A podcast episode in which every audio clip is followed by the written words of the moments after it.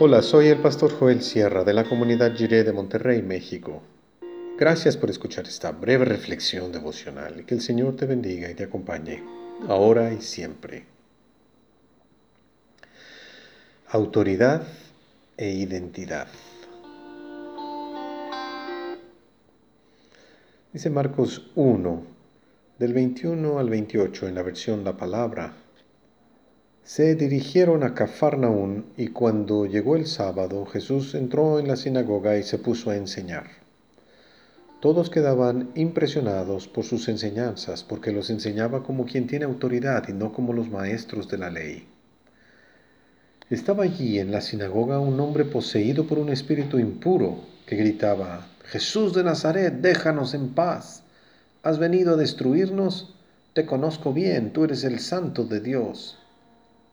Jesús lo increpó diciéndole, Cállate y sal de él.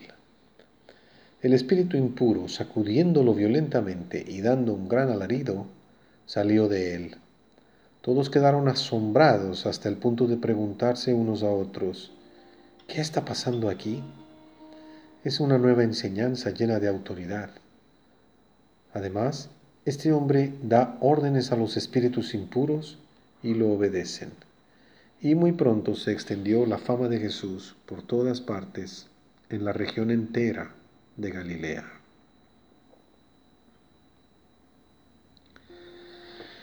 Ya vimos que en el desierto Jesús se enfrentó con las tentaciones de Satanás. Los diablos sabían muy bien quién es Jesús, el Santo de Dios. El Señor Jesús también sabía muy bien quién es el enemigo de nuestras almas, pues desde el principio se enfrentó a sus engaños todos podían darse cuenta de que la predicación del Señor Jesús era muy diferente a la de los fariseos y escribas. Estos predicaban sin autoridad, es decir, solo comunicaban letra muerta, mas no la intención, el espíritu y el corazón del texto bíblico. El Señor Jesús, en cambio, enseñaba con autoridad, porque autoridad tiene que ver con autoría. La autoridad de Jesús viene de conocer personalmente al autor de las escrituras y de ser él mismo autor de esa palabra viva, la palabra de gracia. Ahora bien, podemos entender que en el desierto esté merodeando el enemigo y que en su tiempo de preparación ahí el Señor Jesús lo haya confrontado y derrotado. Pero en este relato, lo que es el primero en que encontramos al demonio, en acción en la persona humana en el Evangelio de Marcos, lo sorprendente es que lo encontremos en la sinagoga. Allí los maestros de la ley habían tenido que aprender a convivir con él, no habían podido echarlo fuera, no tenían esa autoridad. En la sinagoga, a pesar de leer mucho la Sagrada Escritura, no hay la autoridad para echar fuera al diablo. Jesús se encontró con el demonio ahí, muy cerca del rollo de la ley de Dios. Qué gran paradoja.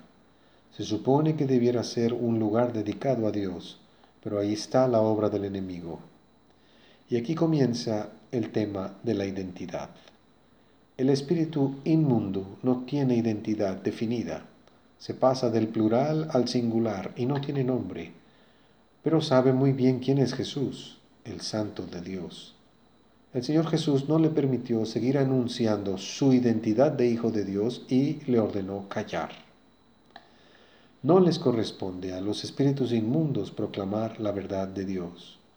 Por eso Jesús detuvo esa promoción gratuita de su identidad. El tema de la identidad de Jesús es muy importante en el Evangelio de Marcos, como hemos visto en su título. Pero es una identidad que debemos descubrir por experiencia propia y no porque nos lo haya dicho el demonio, que es padre de mentira. Nos corresponde averiguar quién es este hombre que tiene autoridad divina. Oremos. Señor, enséñanos tu verdad con tu verdadera autoridad. Amén.